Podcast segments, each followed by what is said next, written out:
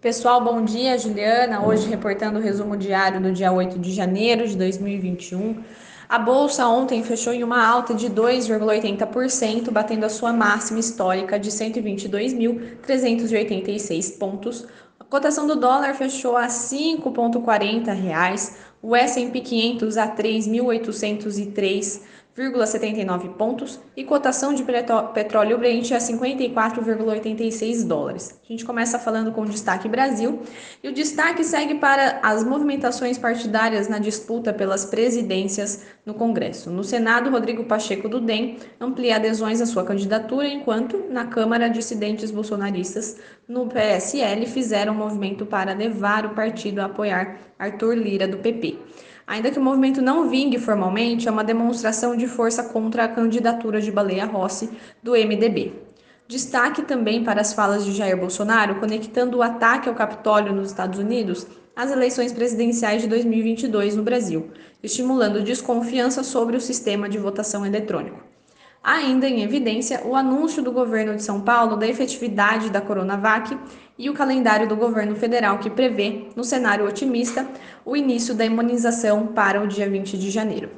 O número de casos de Covid-19 continua acelerando e aumentando o receio de que novos estímulos fiscais possam ser implementados. Em meio à fragilidade do mercado, do mercado de trabalho do país em 2020, os jornais chamam a atenção para a nova versão da carteira verde e amarela prevista pelo governo para combater o desemprego no pós-pandemia. Agora, noticiário internacional.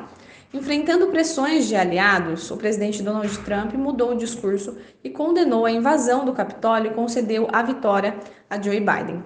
O republicano enfrenta pedidos de impeachment e da aplicação da 25ª emenda à Constituição entre os democratas que o afastaria da presidência nos últimos dias de seu mandato. Vale ressaltar que a fala do republicano reduz incertezas sobre potenciais agitações nos últimos dias de seu mandato.